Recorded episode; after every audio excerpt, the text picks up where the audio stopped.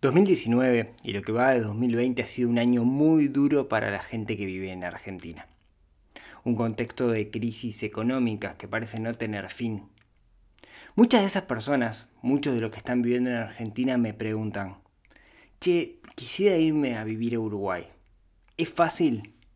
Bueno, intentemos responder esas preguntas. Hoy, en este capítulo, un capítulo súper especial y muy difícil para mí, quisiera contarles a aquellos que están en Argentina especialmente si vale la pena o cuáles son las características de venirse a vivir a este pequeño país que se llama Uruguay.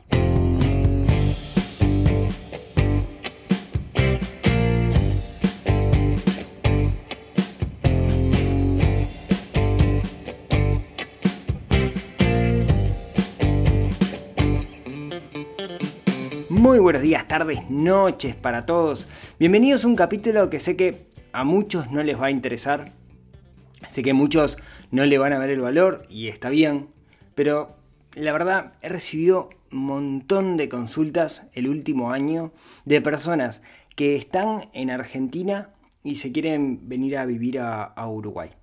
Eh, Argentina está en un contexto complicado, contexto de crisis, que no es nuevo, es algo que los argentinos están bastante acostumbrados y eso los ha, hecho, los ha hecho también ser más fuertes y más resistentes, más resilientes, porque su economía suele ser cíclica, están muy bien, después pasan a estar muy mal, después pasan a estar muy bien y así vienen desde que tengo memoria. Y eso ha hecho que muchas personas me pregunten, che, me quiero vivir a Uruguay y, ¿Qué, tengo que hacer para esto? ¿Qué tengo que hacer para lo otro? Y bueno, y averigüé, hice algunas llamadas, averigüé, etcétera, etcétera. Y, hoy quisiera contarles desde el punto de vista práctico, eh, desde el punto de vista práctico, qué cosas se tienen que hacer para, venir a vivir acá.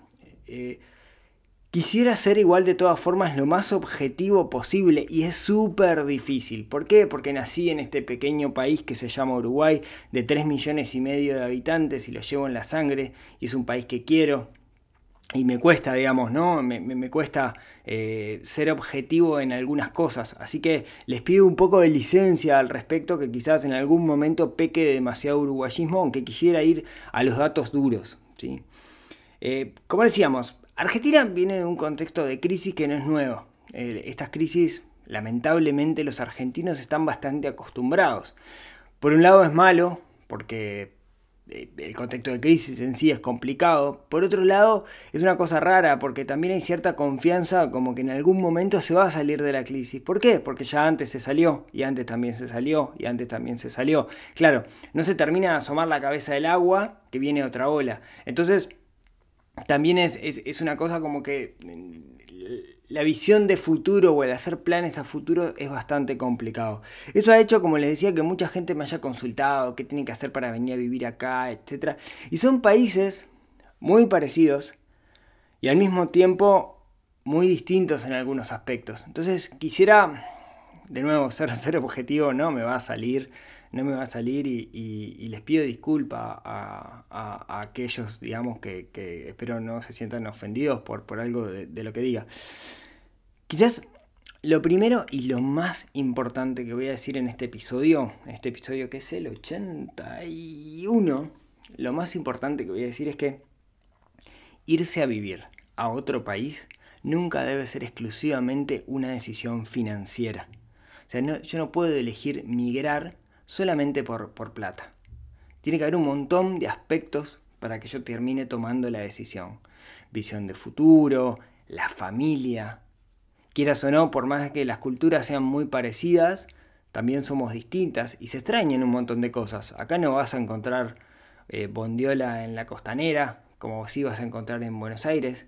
¿no? Hay, un montón de, aspectos, digamos, que quisiera cubrir ahora que hacen que, a pesar de todo, sean, seamos países y culturas distintas. Y, eso se puede llegar a sentir. Entonces, lo primero, y quizás lo más relevante de todo, es la decisión de irse a vivir a otro país nunca debe ser exclusivamente financiera, sino que tengo que intentar poner en la ecuación todo. Si yo me voy a otro país para estar mejor y, sufro porque estoy lejos de mi familia, de mi madre, de mi padre, si no puedo ir al velorio de un ser querido que falleció y eso me va arruinar la vida o me va a deprimir, entonces tengo que pensarlo muy bien. ¿Sí? Entonces, no lo tomemos solo como una decisión financiera. Lo de financiero es un factor más en una lista de cosas y no necesariamente es lo que tiene más peso dentro de la balanza. Ahora, supongamos que todo lo demás Supongamos que todo lo demás, digamos, e, e, está, ustedes no tienen unos grandes lazos familiares en, el país, sea Argentina, sea cual sea, etcétera, se quieren ir a vivir a un país, se quieren ir a vivir a otro país. Bueno, ¿qué ventajas tiene para un argentino eh, Uruguay? Y es más cerca Montevideo de Buenos Aires que Salta o que Córdoba. ¿no? Estamos ahí, bueno, Córdoba no sé, calculo que sí. Estamos ahí nomás, estamos a un paso. Claro, en auto tenés que dar una vuelta media larga, pero eh, básicamente estás más cerca que irte a vivir a, no sé, a resistencia. Entonces, o de la misma forma, alguien de, Salta que se quiere venir a vivir a Uruguay, en realidad es más o menos lo mismo Buenos Aires que Uruguay. ¿sí? Entonces, por ese lado, digamos, estás súper, súper cerca. Eh, entonces, eso hace que lo, podamos pensar. Claro, el que está en otro país y tiene que elegir, eh, ¿Por qué, ¿Por qué elegiría Uruguay? Bueno, la verdad hay países del primer mundo que eventualmente uno podría llegar a, vivir ahí por, por tema de papeles, porque tiene, puede conseguir la visa, la residencia, que quizá la calidad de vida sea mejor. Cualquiera que haya ido a Europa, Estados Unidos, sabe que la calidad de vida parece o aparenta ser mejor, ¿sí? Eh, en algunos aspectos, de nuevo, no podemos medir todo por lo financiero. Uruguay lo que tiene para los argentinos es que estamos ahí nomás, de alguna manera muchos vienen a veranear acá, así que conocen y se sienten bastante cercanos. O sea, una cosa rara, eh, suele pasar que los argentinos quieren mucho a los uruguayos y los uruguayos tienen ese complejo hermano menor, eh, en el cual no me incluyo, porque grandes, muchos de mis grandes mentores y grandes amigos míos son, son argentinos, eh, pero suele pasar, digamos, que, no lo quiere tanto. también un poco se da por, porque hubo una época, la época de la paridad, donde el que venía acá se creía, eh, venía mucho, digamos, que dejó muy mal plantado o, dejó una mala imagen. Pero en términos generales, eh, cada vez son más los argentinos que vienen y, cada vez, de cierta forma, podemos decir que la brecha de cariño viene, viene, aumentando. Pero bueno, dicho esto, ¿no? ¿Por qué Uruguay también, además de que está cerca? Porque no tiene que pedir visa, básicamente como ciudadanos del Mercosur pueden entrar. También pueden entrar a Paraguay, a Venezuela, a Chile como Estado asociado, etc. Eh, en caso de venir en auto, pueden traer su auto. Los autos son bastante más baratos, mucho más económicos en Argentina que en Uruguay. Mucho, me animaría a decir un 60-70% del valor de que comprar un auto acá en Uruguay lo pueden comprar en Argentina. Lo pueden traer el auto, pero con la condición que cada cierto tiempo tienen que cruzar para que eso sea legal. Hay otra forma de hacerlo, en la cual tienen que dejar un depósito, etc. Pero bueno, en términos generales, eh, entrando y saliendo con el auto, cada creo que 180 días, eh, se considera, se considera, lo pueden hacer, digamos, no, es ilegal en ningún concepto. Y una cuenta de banco la pueden abrir sin problemas. Eh, lo único que necesitan para abrir una cuenta de banco en, Uruguay siendo, siendo argentinos es un DNI al día, un certificado de ingresos y una carta de referencia bancaria y con eso ya les permite abrir una cuenta en un banco privado sin ningún problema. Hoy de Uruguay en términos financieros. Digo el día de hoy porque esto cambia mucho y esto lo estoy grabando en enero del 2020 y quizás si alguien lo escucha en el 2021 sea muy distinto. ¿sí? Pero por ahora, y, hay, hay cosas que han sido siempre iguales en Uruguay y no han cambiado. Por ejemplo, aquí en Uruguay estamos muy acostumbrados al multimoneda. ¿Qué quiere decir con esto? Estamos muy dolarizados en cierto aspecto. Todas las cosas que tienen muchos ceros o que, son, tecnología, por ejemplo, suelen venderse en dólares. A tal punto que, por ejemplo, las propiedades se suelen transar en dólares. Eh, los bancos te abren por defecto una cuenta multimoneda o sea, te abre una cuenta que es por un lado una cuenta en pesos y por otro lado otra cuenta en dólares. Es lo más normal del mundo que la gente tenga dos cuentas y nunca pasó, desde que yo tengo memoria al menos, quizás pasó hace mucho, pero yo, no lo sé, eh, que se eh, especifiquen las cuentas. Eso es que en algún momento, por algún mecanismo legal, aquellas cuentas que están en dólares se pasen a pesos o cuando vas a retirar la plata, retires pesos. De hecho, los cajeros automáticos dispensan tanto dólares como, como pesos, ¿sí? ambas, ambas monedas. Hay una libre circulación de capitales. ¿Qué quiere decir? Yo puedo comprar cuantos dólares quiera, puedo depositar o pagar cuantos dólares quiera en dólares o en pesos sin rendir cuentas, no hay ninguna prohibición al respecto. Lo único, si yo hago alguna operación financiera en el cual supero los 10 mil dólares, tengo que justificar de alguna forma de dónde vienen esos ingresos. ¿sí? por tema antilavado, etc. Pero no, no, estamos en una realidad hoy donde puedo comprar hasta 200 dólares. El tipo de cambio en Uruguay es un tipo de cambio eh, básicamente móvil, eh, hay una franja, etcétera, donde, se mueve.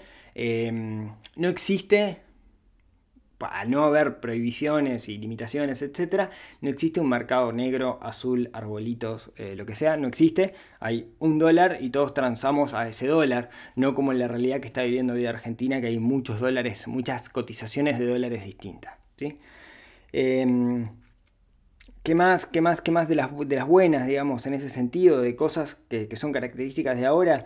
En la inflación en el 2019 fue alta, para lo que es una inflación, que fue de un 8,8%, si no me equivoco. Claro, es bastante baja con respecto a lo que fue Argentina. Y el dólar eh, subió, o la cotización, o, se evaluó un 15% más o menos también en lo que fue el 2019. Eso para tomarlo como comparación. Claro, el pasado no determina el futuro. ¿Qué quiere decir esto? Acá viene cambio de presidente, en marzo viene cambio de presidente y si bien pensamos que la línea económica va a seguir más o menos igual, no tenemos ni idea qué puede llegar a pasar cambiamos de, centro izquierda a centro derecha, entonces no sabemos en principio qué puede llegar a pasar, nadie tiene la bola de cristal, pero esto es lo que ha pasado hasta ahora. ¿sí? Entonces, em, si bien todos pensamos que va a seguir la cosa más o menos igual, a ciencia cierta no lo sabemos. Si bien el presidente electo dijo que quería que los argentinos se vinieran a vivir a Uruguay, eh, dijo que quería que al menos 100.000 argentinos vinieran, que sería una cosa que nos haría muy bien a nosotros como país, y ahí estoy de acuerdo con, la calle, creo que nos haría muy bien. Eh, no sabemos qué va a pasar en el futuro. Otro detalle no menor. Hay confianza con respecto al Instituto Nacional de Estadística. ¿Qué es el Instituto Nacional de Estadística? Es lo que es el INDEC para Argentina, que es quien calcula la inflación, etc. ¿Por qué cuento esto? Porque hubo un tiempo que en Argentina nadie le creía esto. ¿sí? Nadie, nadie creía ¿Qué quiere decir? El INDEC decía, la inflación es del 22%. Y la gente decía, minga, ¿no? Se dice que el INDEC estaba intervenido, que seguía fines políticos. Acá, en términos generales, hay una confianza plena en que el Instituto Nacional de Estadística dice la verdad y si dice que la inflación es tanto, es tanto. Ya quizás alguno no esté muy de acuerdo, pero en términos generales, tanto la academia que audita eso como el resto del sistema político confían en el INE, el Instituto Nacional de Estadística. Y otra cosa, sepan esto, para comprar marihuana en Uruguay, porque nos dio mucha prensa eso, pero hay que tener cédula y que estar registrado. No cualquiera puede ir a una farmacia y comprar marihuana. Hay limitaciones, etcétera. Está bastante regulada la cosa. Eh, no es un viva la pepa de que cualquiera viene, cruza el charco y empieza a comprar marihuana. Así que eso no puede ser una razón para venirse a vivir a, Uruguay, que fue lo que muchos pensaron en su momento. Otros detalles de diferencias. Si tuvimos un corralito en 2002, no es que sea nuevo, yo lo viví ese, fue el primero que viví. Em, que bueno, nos comimos todas las crisis que había en ese momento. Se podía sacar hasta cierta cantidad de dinero para que no hubiera corridas, etc. Eh, hubo bancos que quebraron y dejaron gente adentro, etc. Pero, o sea, pasó, no es que sea bueno todo, digamos. Y después, otra característica que tiene Uruguay es que Uruguay es una economía mucho más chica. Ahora hablamos un poco de eso, pero eh, una de las cosas que caracteriza a Uruguay que no es, un, no es federalista, ¿no? O sea, la República de Uruguay tiene un gobierno central y nosotros tenemos, por ejemplo, ¿no? el Ministerio de eh, Educación.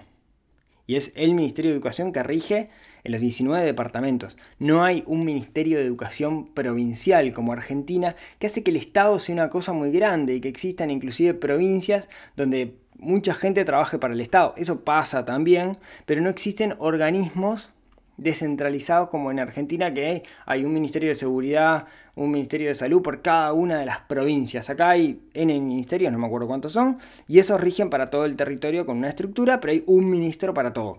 Eso hace que el Estado quisiera, lo es, grande, digamos, para lo que es Uruguay, pero que el Estado fuera, fuera, fuera más chico. Y al ser también, eh, no, ser esto de provincial, la parte impositiva es mucho más fácil. No es que haya diferencias impositivas por provincia, como sí pasa en Argentina, que es mucho más complicado la parte contable o fiscal, no sé cómo se llama, pero es mucho más complicado que acá en Uruguay. ¿sí? Bueno, hasta ahora creo, tío, estoy intentando ser objetivo, no sé si me está saliendo. ¿Qué otras cosas? Em, Uruguay el costo de vida en Uruguay es bastante más caro que la Argentina. De hecho, el costo de vida de Uruguay es alto. Nosotros nos pasa que viajamos a países del primer mundo. Yo, no sé, si viajo a Europa, siento barato estar en Europa con respecto a estar en Uruguay. Si me compro una camisa en Italia, eh, la pago más barata que Uruguay y la calidad es 200 veces mejor. ¿sí? El costo de vida es caro. ¿Cómo se puede medir eso? Bueno, e-, es medio difícil, pero una forma en la que se puede medir el costo de vida que, patentó, que patentó no, que descubrió, que hizo la revista The Economist, es lo que se llama el índice Big Mac, que es cuánto cuesta, digamos, eh, comprar una Big Mac en dólares en, cada país, digamos, ¿no? Y en ese sentido, el, último análisis de enero del 2019, todavía está en el 2000, no está el del 2020, pero en ese entonces Uruguay era 4,31, para que se hagan una idea, o sea, 4,31 dólares costaba comprar una Big Mac y en Argentina eran 2. Eso hacía que Argentina estuviera muchísimo, el costo de vida en términos del índice de Big Mac, que es una el índice de Big Mac de Economics, dicen que es una referencia, porque es un producto que está en casi todos lados, eh, Argentina fuera mucho más barato. De cierto que yo viajo bastante a Argentina y puedo comprobar que es mucho más barato, cosas como comer afuera, etcétera, por un tema de mercado. Uruguay es un mercado mucho más chico. De hecho, en Uruguay hay 3 millones y medio de habitantes desde que tengo memoria. O sea, no, crecemos. Ahora hubo una ola migratoria, como en casi todos lados, digamos, pero una ola migratoria venezolana, etcétera, que hizo que creciera un poco la, población. Pero si uno ve el crecimiento en el tiempo, está súper estancado. Argentina no tanto, Argentina tiene un crecimiento. De hecho, Argentina para ser unidad tiene 44 millones de habitantes. ¿no? O sea, somos menos del 10% de, de población. Somos una provincia en cierto sentido. Uruguayos no me maten por esto que estoy diciendo. ¿sí? Em, y eso hace que las oportunidades o hacer el mercado más chico haya menos oportunidades. ¿Qué quiere decir con esto? Si yo vendo, eh, no sé, palitos chinos eh, que son de aluminio, traídos especialmente de Corea, seguramente si si el porcentaje de penetración eso es de un 1%, en Argentina tengo un 1% de 44 millones de habitantes. ¿no? En Uruguay tengo el 1% de 3 millones y medio. Entonces seguramente sea mucho más difícil. Eso hace que la oferta en Uruguay sea menor. O sea, en Argentina hay cosas que acá no hay. En Argentina, en Buenos Aires, uno encuentra locales con cosas especializadas que acá quizás hayan intentado en algún momento y se hayan fundido. Hay mucho más mercado. Yo me quiero comprar, por ejemplo, no sé, un par de patines. Tengo que ir a Buenos Aires porque acá no nos importan esa marca de patines. Y a Buenos Aires sí, porque hay más gente. ¿sí? En particular, patines Seba, por ejemplo, acá en Uruguay no los importan. Y en Argentina, que es una marca francesa, encontrás por todos lados. ¿sí? Eso hace también que la infraestructura sea menor. Es un país más chico, más aburrido en cierto sentido. No tenemos una calle corriente, no tenemos teatros, no tenemos una farándula. Un tema a escala, digamos, ¿no? O sea, puede pasar que alguien se venga a vivir a Uruguay y se aburra. Porque la verdad no pasan tantas cosas acá, ¿no? Somos pueblo chico, y disculpen los uruguayos. Cada vez está mejor, cada vez está mejor, pero si lo comparamos con Buenos Aires o lo comparamos con Ciudad de México, que son eh, ciudades donde se es más grande, de cierta forma, hay más cosas para hacer. Acá la verdad que no hay tantas, tantas, o que cada vez hay más, pero no hay tantas. Em, otra cosa quizás no tan buena, acá en Uruguay se es mucho más flexible con respecto a los contratos laborales y el concepto de tercerización. ¿Qué quiere decir eso? Yo en Uruguay puedo tener un empleado que si es un profesional, por ejemplo, lo puedo tercerizar y legalmente es correcto eso. Por más que haya una relación de dependencia, si el tipo trabaja solo para mí y me factura a mí, legalmente es correcto. Pues podrán decir, bueno, depende, puede ir al ministerio, pero la realidad es que mucha gente está tercerizada. En Argentina eso es bastante más complicado. De hecho, charlando con amigos argentinos, está como hasta mal visto esto de la, de, la tercerización cuando en realidad hay una, dependencia. ¿sí? También acá en Uruguay hay algo que son los consejos de salarios, que, bueno, hasta ahora ha habido, eh, se supone que van a seguir también los consejos de salarios en el próximo gobierno, aunque todavía no está bien muy claro de qué forma, que lo que se hace es negociación de los salarios en función de la inflación, etc. ¿no? el Ministerio de Trabajo sienta a los trabajadores, sienta a eh, la patronal y negociadores y negocian los aumentos en función de ciertas cláusulas, la inflación, etc. Eso eh, ha venido funcionando bastante bien y hace que por más que la inflación sea alta, el salario real viene aumentando más o menos siguiendo la inflación, a veces más, a veces un poquito menos. Pero bueno, esto que yo les contaba de la tercerización es bastante relevante porque eh, en Argentina es más el empleado y si contratas a alguien tiene que ser empleado y si no te caen, te caen la FIP con todo, acá no están así, no sé si es la FIP específicamente. Otras cosas, en Uruguay el desempleo es 8,8%, mientras, si no me equivoco, en Argentina, perdón, medio interanual, ¿no? No, hoy es el 8,8, ahí va, no interanual. Hoy es el 8,8, en Argentina es el 10,6, o sea, en términos de desempleo, eh, si bien porcentualmente la diferencia es poca, en millones son muchos. Recuerden que es 10,6 sobre 4,4 millones, o sea, lo que dice es que el 10 por 6 de todas las personas que tienen intenciones de trabajar no consiguen trabajo. Después, por otro lado, en términos de pobreza, y este es un indicador, creámosle, digamos, pues este es un indicador que dice que en Uruguay la pobreza es del 8,1% y la indigencia es 0,1%, mientras que en la Argentina la pobreza es 35,4%, esto es un disparate porque son 16 millones de personas. No tengo muy claro si los parámetros con que se mide la, la, la pobreza son los mismos. ¿sí? Eso no lo tengo del todo claro. Si, la regla es una regla internacional, digamos, no, no lo sé, es que la pone la ONU. Y la indigencia es del 7,7. Indigencia es gente que no puede llevar pan a su mesa. ¿sí? O sea, es bastante menos, menos acá. Em, eso en términos de, números, así que acá no estoy, estoy siendo bastante objetivo e intentando, em, de nuevo, ¿no? no que no me, que no me que no me salga la, sangre uruguaya. Eh, por último, otros números, el PBI per cápita, o sea, la riqueza generada por un país dividida la cantidad de, personas. En Uruguay, en Uruguay, según el FMI, es de 23.571 dólares y en Estados Unidos, oh, en Argentina es 21.528, o sea, hay una diferencia, no, no súper relevante, pero, pero hay, hay, una diferencia, vale la pena decirlo. Eh, y de alguna forma quería tirar todos estos, estos números que eh, si yo los leo así abiertamente, em, eh, favorecen a, Uruguay. Y no quería que pasara esto cuando empecé a preparar el episodio. Yo no, quería decir, che, este, voy a hacer un episodio para que todos los argentinos se vengan a vivir Uruguay que está mejor, porque nosotros podemos estar mucho mejor también. Si nos comparamos con países del primer mundo, queda mucho por hacer en, Uruguay. Y, pero cuando empecé a ver los números y quería ir a números para ser bastante objetivo, me di cuenta de esto. Hay un índice también que habla de la, de la distribución. Cuando digo la distribución, eh, quiero decir que tanto se distribuye el dinero entre las personas de un país y Uruguay ahí está bastante mejor que Argentina, o sea, no hay ricos, no hay tantos ricos tan ricos y tantos pobres tan pobres, ¿sí? creo que es el índice de INI, pero no estoy seguro de eso. Em, ese no lo, no, lo, puse, no lo tengo resumido, así que no se los puedo, puedo contar. Pero bueno, en términos generales, yo quería darles estos números para aquellos que eh, de alguna manera lo están pensando, están pensando esto.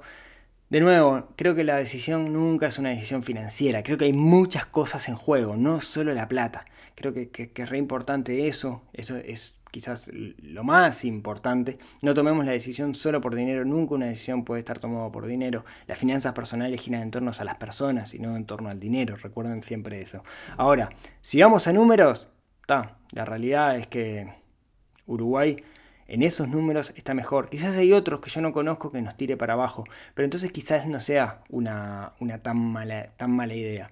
Así que bueno, aquellos que están pensando en venir a Uruguay, no quería hacer un capítulo vendiendo Uruguay, pero después viendo los números me di cuenta que lo terminé haciendo. Eh, Así que bueno, espero que esto les pueda llegar a aportar o ayudar a, terminar tomando la, la, decisión. Hagan como algún amigo si quieren, que se vino un par de meses para acá, la vivió y después decidió, a partir de eso decidió si se venía o no se venía, con esa flexibilidad de quien puede trabajar como, como nómada digital. Así que amigos, disculpen a aquellos que no estén en esta situación y no lo vean. Quizás igual les pueda aportar algo este, este episodio, eh, quizás no. En todo caso, disculpen, pero mucha gente me ha consultado este tema y quiero referenciarlos a este episodio cuando me lo vuelvan a preguntar. Muchas gracias por haberme escuchado hasta acá. Muchas gracias por hacerme el aguante. Disculpen si le pifié algo. Realmente eh, intenté hacer lo mejor, como, como siempre. Y si tienen ganas, nos vemos, nos hablamos, nos escuchamos el próximo miércoles en un otro episodio de esto que ha sido llamado Neurona Financiera. Hasta la próxima.